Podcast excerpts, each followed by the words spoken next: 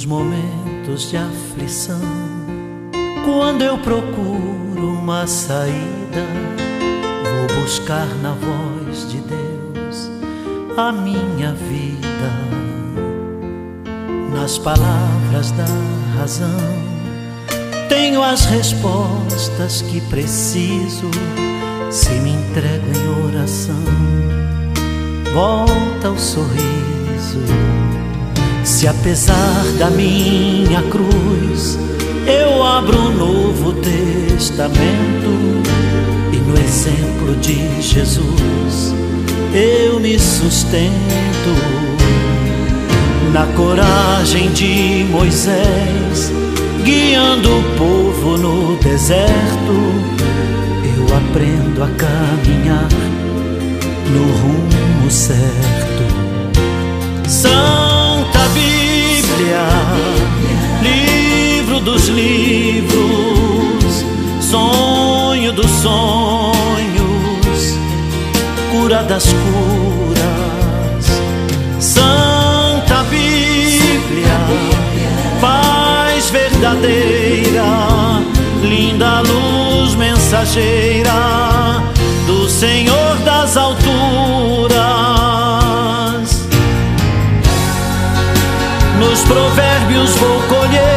Sabedoria. Lendo os salmos eu afasto as amarguras. Na ressurreição de Cristo, um novo dia. Me alimento das sagradas escrituras.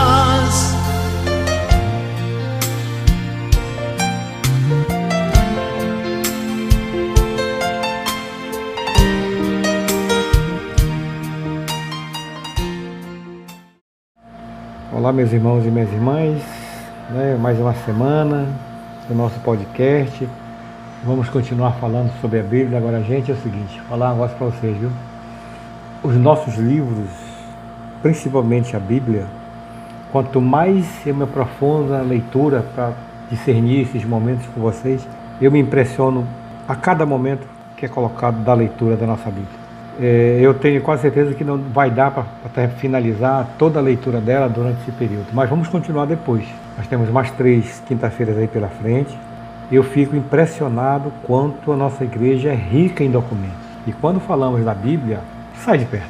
É um negócio impressionante. Vocês terem uma ideia do que nós temos voltado a falar anteriormente, a Bíblia é um livro tão difícil de, de muitas vezes de interpretação, até porque foi feito, né, foi, foi escrito Olha só, 1200 anos antes de Cristo e 100 anos depois de Cristo. E fora em contar que foram escritos em três línguas diferentes: o hebraico, o grego e o aramaico. Lembrando que a, a, a, língua de Cristo da época era aramaico. Né? O grego foram depois a, os apóstolos seguindo o resto do mundo fazendo suas comunidades. Agora, outra razão para se considerar a Bíblia um livro difícil é que ela foi escrita por muitas pessoas. E um detalhe importante, né? depois a gente vai ver isso aí, que tem uma inspiração muito grande dessas pessoas ao qual escreveram. E para nós católicos, o interesse em conhecer a Bíblia começou após o Vaticano II, ou seja, lá nos anos 60. Enquanto os protestantes se interessavam muito mais que os católicos, os cristãos para a leitura, mas não vamos entrar nessa, nessa discussão né, de divergência entre cristãos e protestantes. Vamos focar no que, é apenas salientar sobre a leitura e sobre a interpretação, que muitas das vezes, gente, uma coisa que, que fazem os nossos irmãos é levar a Bíblia, a leitura ao pé da letra. Significa o que? Ah, isso aqui é o que está escrito, então é olho por olho, dente por dente. Mas temos que fazer a adequação das palavras, porque nem sempre se funciona dessa forma. Então nós temos que entender muito bem quando se colocamos esta, este momento da leitura e da interpretação, principalmente da interpretação da Bíblia. E para que não aconteça de, de nós incidirmos neste equívoco, neste erro, nós temos que aprender a, a, a, nos colocar na situação histórica de cada escritor, de cada livro, de conhecer a situação social concreta da época. Então nós temos que nos envolver, nós nos deixarmos colocar naquele momento para poder trazermos essa mensagem para o mundo de hoje, para a atualidade. Mas, olha só, o que é a Bíblia? No Vaticano II, no Conselho Vaticano II, eles tiveram uma definição muito clara do que é a Bíblia. A Bíblia é um conjunto de livros que, tendo sido escritos sobre inspiração do Espírito Santo, tem como Deus autor e como tais foram entregues à igreja. Né? Então, é um conjunto de livros escritos pela inspiração do Espírito Santo. Então, vamos compreender isso também. De tantos aqueles autores que a Bíblia teve no passado, houve uma inspiração.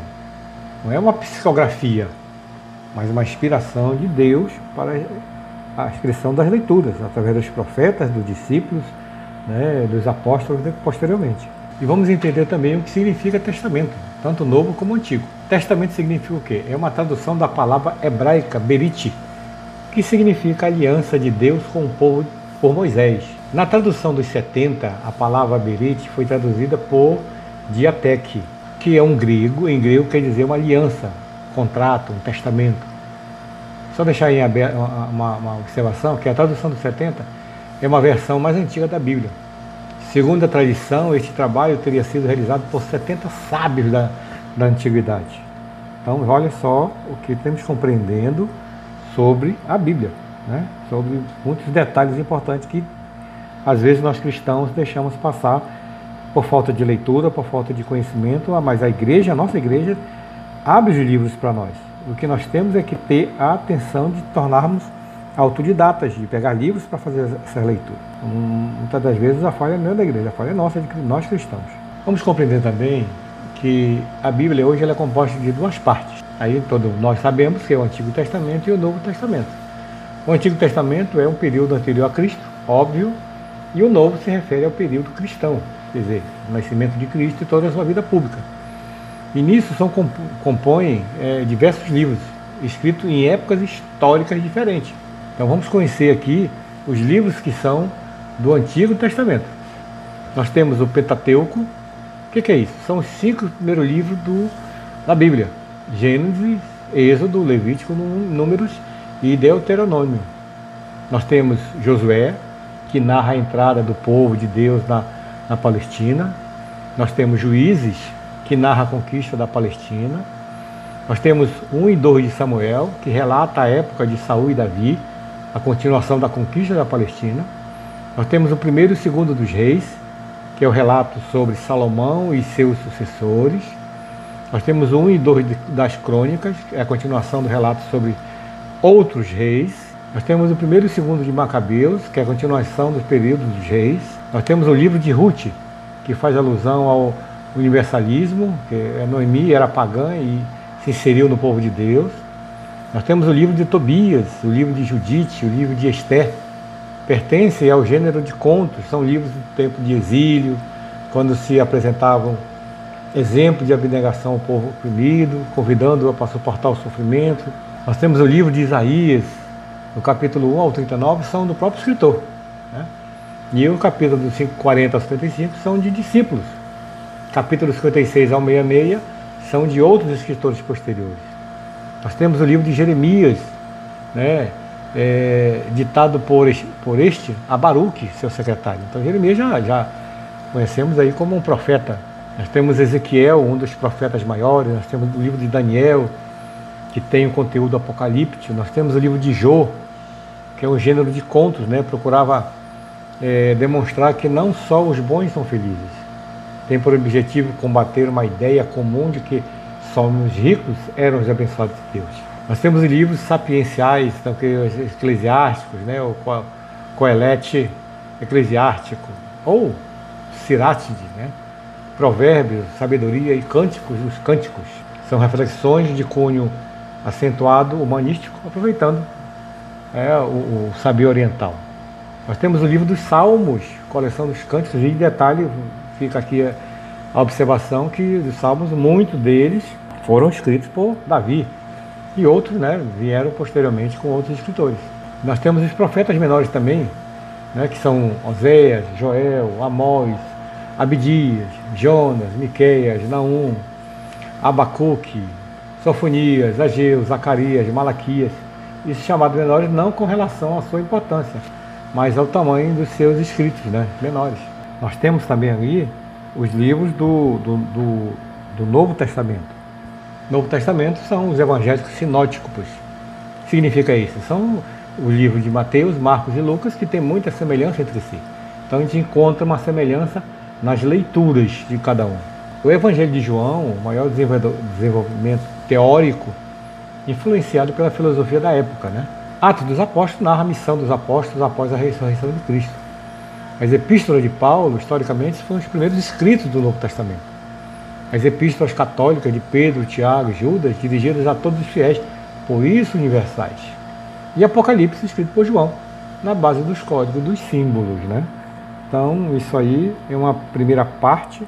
Vamos continuar daqui a pouco também falando sobre isso, né? sobre a nossa Bíblia. Gente, é um negócio espetacular você fazer uma leitura dessa. Para que a gente possa compreender um pouco mais sobre a inspiração, que foi dito anteriormente, né? a inspiração veio de, do Espírito Santo, a inspiração de Deus, é, significa dizer que muitos dos livros são inspirados. E de onde vem essa inspiração? Até que ponto o que é escrito representa a mensagem de Deus ou do agiógrafo, que quer dizer o que também, gente? Escritor sagrado. Ao longo da história, muitos estudiosos procuraram esclarecer esse conceito básico. Né? E é claro que sempre, quando há muito estudo de muitos escritores, há sempre umas pequenas divergências. Né? Então vamos ver algumas coisas que possam estar, é, importar para nós nesse conceito. O dogmático são, são colocados aqui como distinção de dois aspectos, né? o dogmático e, e o especulativo.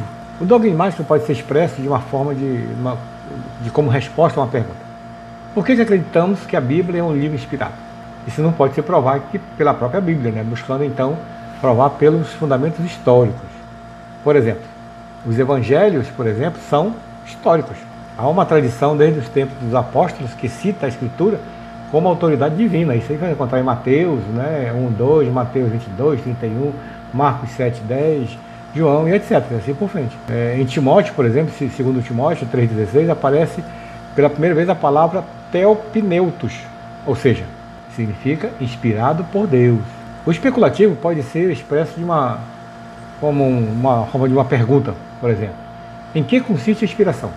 Este é mais complicado de ser exposto com mais detalhes. Por exemplo, o modo de inspiração ele é muito discutido hoje no mundo, né, é, até pela, pela inspiração do escritor sagrado. Banês afirma que era que que era um ditado, mas em segundo Marcos, Macabeus 2, 19 23, o próprio autor se refere ao resumo dos cinco livros em um só, cujo resumo lhe custou suores e noites de vigílias. Como é que foi um, um ditado se houve o esforço dele para elaborar esta síntese? De, de que modo, do mesmo modo, Lucas 1 escreve, depois de haver diligentemente investigado tudo desde o princípio, resolvi escrever. Logo, não foi simplesmente um ditado da parte de Deus. A reação dessa teoria, né, do ditado, vem de, de outros que dizem o contrário. A inspiração e a aprovação que a igreja dá ao livro. O fato de estar colocando no canon é a garantia da própria inspiração. Esta tese ela foi definida por poucos e não teve grande aceitação é, nos meios católicos. Né? O cardeal Franzilin propôs uma nova fórmula. Nem tudo é de Deus, nem tudo é do homem. Mas as ideias são de Deus e as palavras são do homem. Obteve assim um certo sucesso, mas ainda não explicou de todo. Santo Tomás de Aquino propusera a teoria da causa instrumental. São os dois ao mesmo tempo, Deus e homem. Ambos estão presentes em toda a obra. Um é o autor principal e o outro autor secundário. A inspiração dele eleva sublime as faculdades do próprio autor.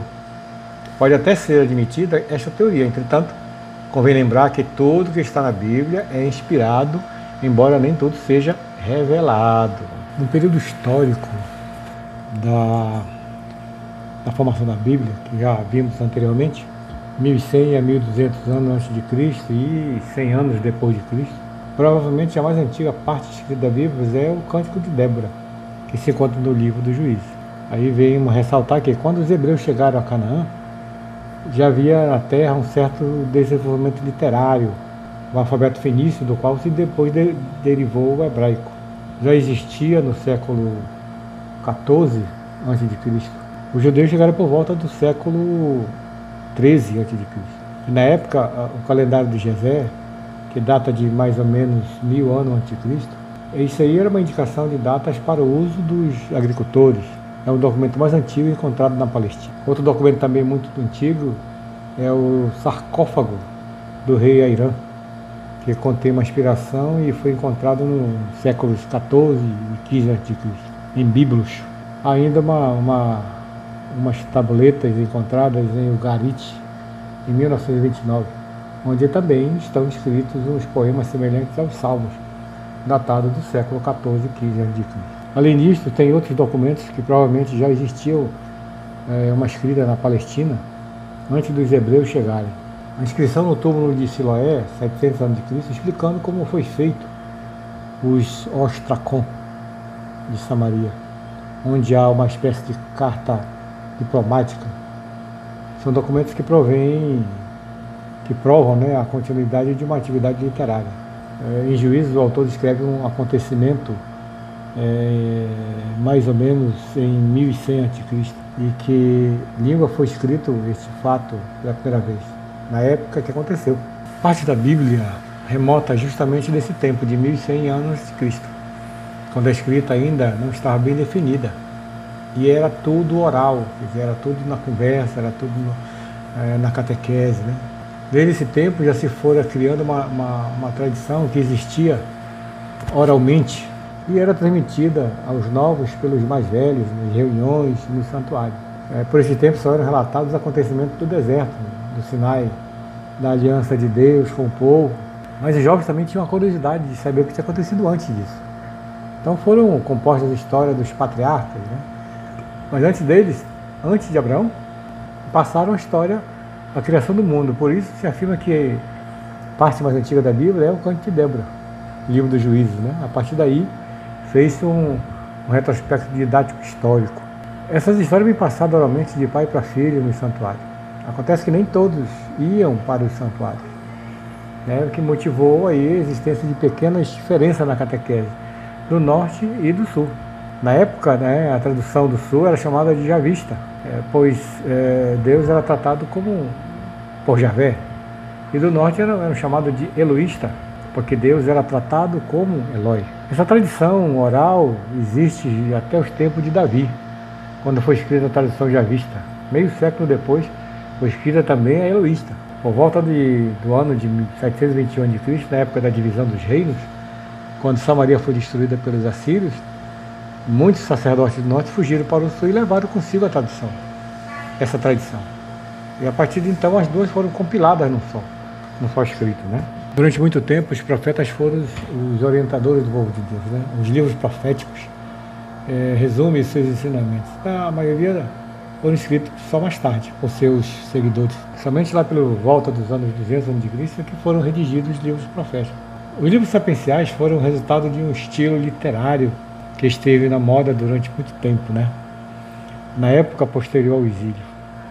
São as reflexões é, humanísticos religiosas e os profetas aí surgiram os sábios que racionalmente, né, sobre falavam sobre a, a natureza, tirando delas esse ensinamento da vida.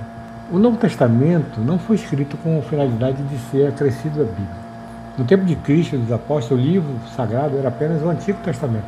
Até porque o próprio Jesus se baseava nele nas suas pregações. E isso, lembramos, das pregações realmente sempre era a, a, a leitura do Antigo Testamento, até porque depois da, da, de Cristo na sua vida pública que veio surgir o Novo Testamento com o Novo Mandamento, etc. Tudo mais. E isso ainda estava naquela época da, da formação de uma forma oral. Significa o quê? Que eram todo feito a nível de, de informações que eram retiradas do livro do Antigo Testamento e passadas oralmente para todos que ali vinham é, ouvir a palavra. Né? E no meio dessa necessidade de, de congregar outras pessoas, para o anúncio em vista de grande número de comunidades existentes. Então, começaram a escrever. Mais tarde, com a aceitação também de cidadãos estrangeiros nas comunidades, a mensagem precisou ser traduzida e adaptada.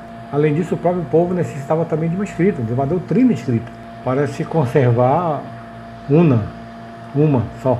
E após a morte dos apóstolos, né, Essa redação no início era apenas alguns escritos esparsos.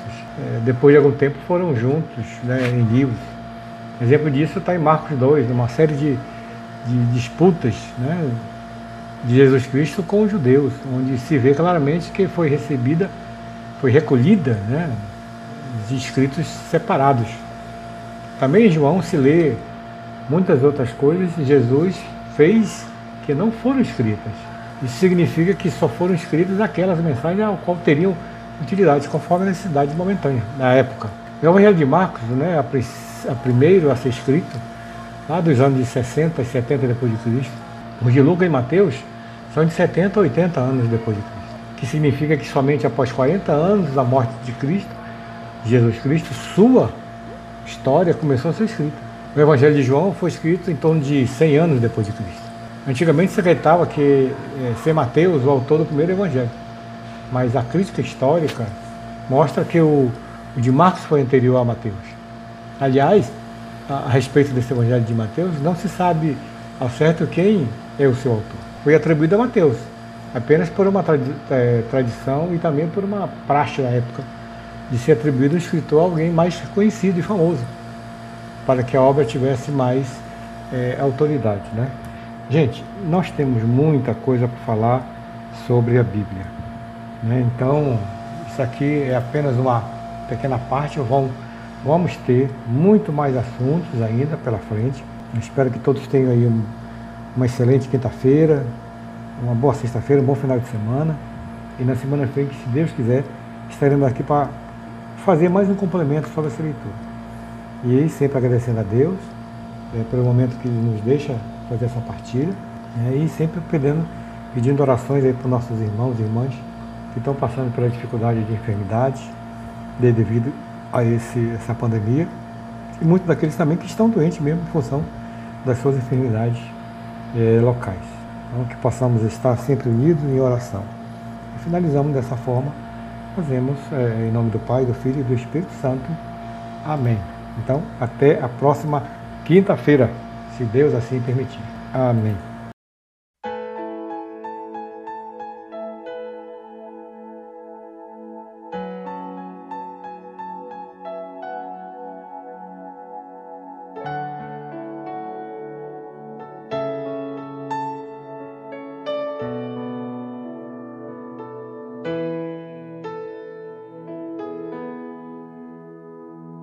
Nada é igual ao seu redor. Tudo se faz no seu olhar. Todo o universo se formou no seu falar.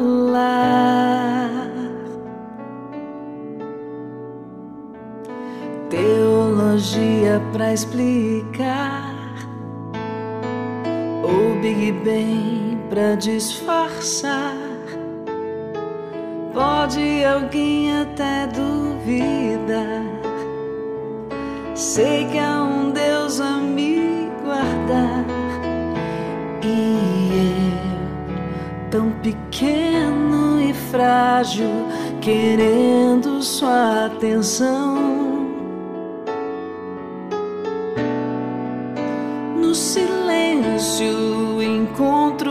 Resposta certa então. Dono de toda a ciência, sabedoria e poder, ó, dá-me de beber